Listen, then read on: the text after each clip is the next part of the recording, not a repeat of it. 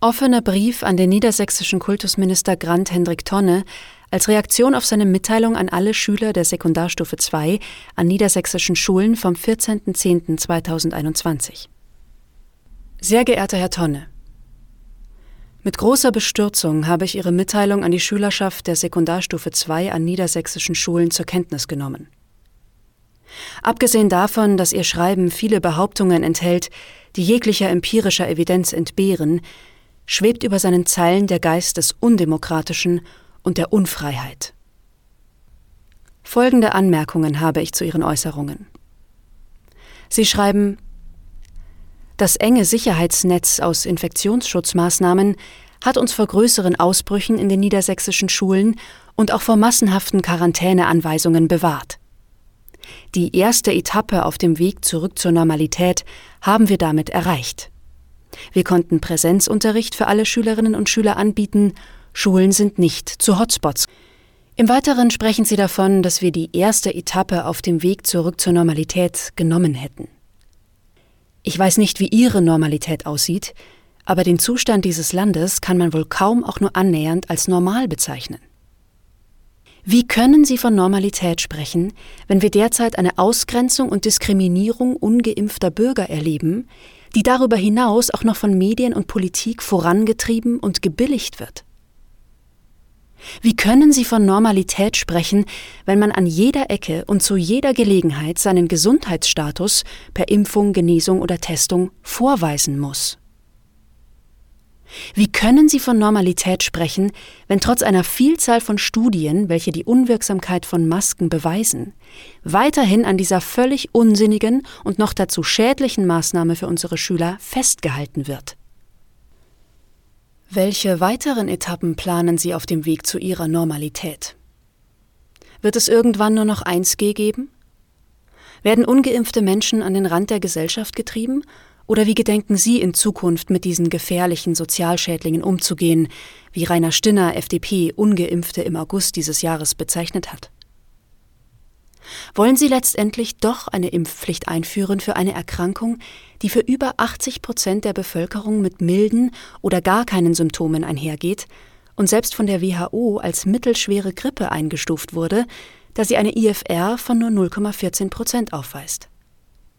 Schließlich behaupten sie im letzten Satz, dass Schulen aufgrund ihrer Maßnahmen nicht zu Hotspots geworden seien. Diese Aussage trifft tatsächlich auf die gesamte Zeit der sogenannten Pandemie zu, denn egal in welches Land man schaut, Schulen waren niemals Hotspots, genauso wenig im Übrigen wie Universitäten, Restaurants, Supermärkte, Fitnessstudios oder andere Freizeiteinrichtungen. Die Tatsache, dass Kinder und Jugendliche nicht in besonderer Weise zur Ausbreitung des Virus beitragen, wurde ebenfalls bereits in mehreren Studien festgestellt. Wenn es zu Ansteckungen kam, so gingen diese in den allermeisten Fällen von Lehrern aus. Warum also quälen sie die jüngsten und vulnerabelsten Gruppen unserer Gesellschaft in dieser Form? Sie schreiben, es bleibt deshalb dabei, dass wir nach den Herbstferien mit Blick auf Reiserückkehrende und das Freizeitverhalten in den Ferien noch einmal sehr vorsichtig sein müssen. Wie bereits angekündigt, wird deshalb in der Woche nach den Ferien täglich getestet und die MNB-Pflicht im Unterricht bleibt zunächst bestehen. Wer geimpft oder genesen ist, bleibt von der Testpflicht befreit.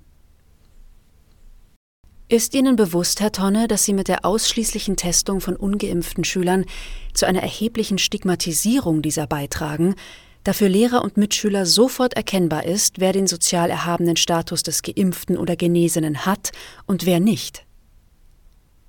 Diese Maßnahme ist insofern auch unsinnig, da bekannt ist, dass Geimpfte genau dieselbe Virenlast tragen wie ungeimpfte und damit das Coronavirus in gleichem Maße weitertragen können. Ist es nicht vielmehr geradezu fahrlässig, wenn man vor diesem Hintergrund auf das Testen von Geimpften verzichtet? Sie schreiben, Erfreulicherweise ermöglicht es uns das aktuelle Infektionsgeschehen aber, auch über Lockerungen im schulischen Bereich nachzudenken und die nächsten Schritte zu planen.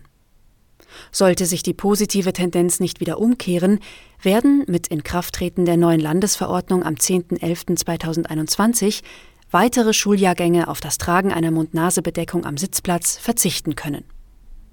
Auch arbeiten wir an Regeln für Klassen und Kurse, die vollständig geimpft sind.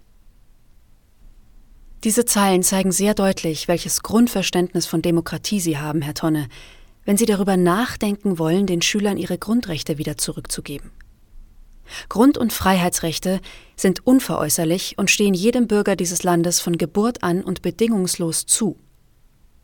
Grundrechtseinschränkungen, wie sie durch das Tragen der Maske, Recht auf Würde und persönliche Selbstbestimmung, durch ständiges Testen und Impfzwang, Recht auf körperliche Unversehrtheit oder Quarantäne, Recht auf Freizügigkeit und Fernunterricht mehr schlecht als recht, Recht auf Bildung entstanden sind, um nur einige zu nennen, erfordern kein Nachdenken, sondern ihre sofortige Aufhebung.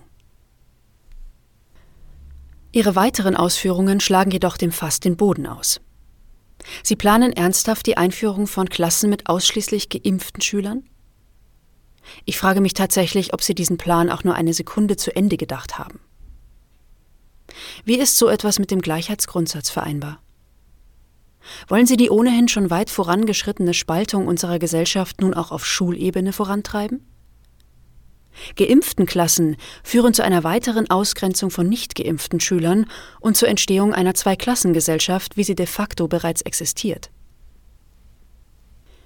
Sie schreiben Für die weitere Entwicklung des Infektionsgeschehens wird auch weiterhin der Impffortschritt eine entscheidende Rolle spielen.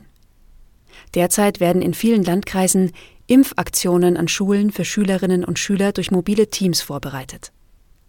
Auch bisher ungeimpfte Erziehungsberechtigte können dieses Angebot wahrnehmen. Ich danke allen, die dazu beitragen, dass wir hier gemeinsam einen Schritt weiterkommen. So wird es uns gelingen, auch die nächsten Etappen auf dem Weg zu mehr Normalität zu meistern. Davon bin ich fest überzeugt. In den letzten Sätzen ihrer Mitteilung an die Schüler offenbaren sich weitere Ungeheuerlichkeiten, die ich ebenfalls nicht unkommentiert lassen möchte. Sie erwähnen, dass sich die Pandemie nur durch den Impffortschritt in den Griff bekommen ließe. Dies stellt einmal wieder eine bloße Behauptung dar, die durch wissenschaftliche Daten aus Großbritannien und Israel leicht widerlegt werden kann. Diese beiden Länder führen übrigens, im Gegensatz zu Deutschland, regelmäßig und akribisch Datenerhebungen durch zum Beispiel zur Hospitalisierung von Geimpften und Ungeimpften oder auch zu den Nebenwirkungen der Corona-Impfungen, auch mit Todesfolge. In Israel sind derzeit über 50 Prozent der mit SARS-CoV-2 infizierten und hospitalisierten Menschen doppelt geimpfte. Auch in Deutschland zeigt sich, dass der Anteil der Menschen mit Impfdurchbrüchen in den Krankenhäusern steigt. Wie können Sie also behaupten, dass nur durch die Impfungen eine Eindämmung der Pandemie möglich ist? Warum werden nicht ebenso große Anstrengungen unternommen, ein Medikament gegen Covid-19 zu entwickeln, zumal es schon wirksame Medikamente wie Ivermectin oder Hydroxychloroquin gibt? Diese werden trotz eindeutiger Erfolge bei der Behandlung von Covid-19 verteufelt, da sie der Pharmaindustrie nicht genug Geld in die Kassen spülen. Sie sprechen davon, mobile Impfteams in die Schulen zu schicken, um weiter Druck auf die ungeimpften auszuüben. Es macht mich fassungslos, mit welcher Vehemenz, Brutalität und Alternativlosigkeit diese Impfagenda durchgesetzt wird. Dazu sage ich Ihnen Folgendes. Per Definition des Impfschutzgesetzes Paragraph 2 Nummer 9 hat die Gabe eines Impfstoffes das Ziel, den Geimpften vor einer übertragbaren Krankheit zu schützen. Diese Definition eines individuellen Impfschutzes gilt auch weiterhin, auch wenn seitens Politik und Medien versucht wird, eine gesellschaftliche Verantwortung fürs Impfen abzuleiten. Nein. Sich impfen zu lassen ist und bleibt Privatsache und muss unter Abwägung des individuellen Nutzens und des Risikos entschieden werden. Eine Impfung stellt immer einen Eingriff in die Unversehrtheit des Körpers dar, und die Ausübung von Druck und Zwang ist in dieser Hinsicht eine ungebührende Einmischung des Staates in die privaten Angelegenheiten seiner Bürger und verstößt darüber hinaus gegen den Nürnberger Kodex. Darin heißt es, die freiwillige Zustimmung der Versuchsperson ist unbedingt erforderlich. Das heißt, dass die betreffende Person im juristischen Sinne fähig sein muss, ihre Einwilligung zu geben dass sie in der Lage sein muss, unbeeinflusst durch Gewalt, Betrug, List, Druck, Vortäuschung oder irgendeine andere Form der Überredung oder des Zwanges von ihrem Urteilsvermögen Gebrauch zu machen. Wie wollen Sie sicherstellen, dass Kinder und Jugendliche angesichts eines massiven Drucks durch Impfteams eine aufgeklärte Impfentscheidung treffen? Glauben Sie tatsächlich, dass Schüler, insbesondere jüngeren Alters, das Urteilsvermögen besitzen, über das Für und Wider einer Impfung gegen Covid-19 zu entscheiden? Bei den Corona-Impfstoffen handelt es sich um experimentelle Pharmaprodukte, die im Schnellverfahren auf den Markt gebracht wurden und lediglich eine bedingte Zulassung haben. Was noch schlimmer ist, deren Langzeitwirkungen liegen noch völlig im Unklaren. Wer übernimmt die Verantwortung, wenn unsere Kinder in zehn Jahren mit Langzeitschäden der Impfung konfrontiert sind? Die kurzfristigen Nebenwirkungen sind schon allenthalben zu sehen und reichen von Thrombosen, Myokarditis bis hin zu Lähmungen und neurologischen Störungen. Mit dem Zeitpunkt eines Impfangebotes für alle Bürger dieses Landes hätte sich die Politik zurückziehen und sämtliche Maßnahmen aufheben müssen. Alle Menschen, die Angst vor einer Infektion haben, zur Risikogruppe gehören oder ihre Freiheit zurückhaben wollen, können sich heute impfen lassen und schützen. Alle, die sich gegen die Impfung entscheiden, sollen dies in Freiheit auch tun dürfen. Was soll also dieses krampfhafte Festhalten an der pandemischen Lage von nationaler Tragweite? Wo ist Ihr Exitplan aus dieser sogenannten Pandemie? Anstatt den Bürgern eine echte Perspektive für eine Rückkehr zur Normalität zu bieten, werden unbelegte Behauptungen aufgestellt und als Wahrheiten präsentiert. Ständig wechselnde Zielvorgaben und Kriterien zur Beurteilung des Infektionsgeschehens ausgerufen und immer neue Ausreden erfunden, um die sogenannte Pandemie weiter fortführen zu können. Egal ob geimpft oder nicht. Ich möchte nicht in einer Gesellschaft leben, in der ein Gesundheitsstatus darüber entscheidet, ob man seine Grund- und Freiheitsrechte ausüben darf oder nicht.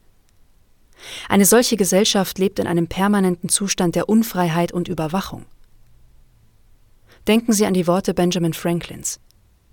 Wer die Freiheit aufgibt, um Sicherheit zu gewinnen, wird am Ende beides verlieren. Mit freundlichen Grüßen, eine besorgte Mutter von zwei Kindern.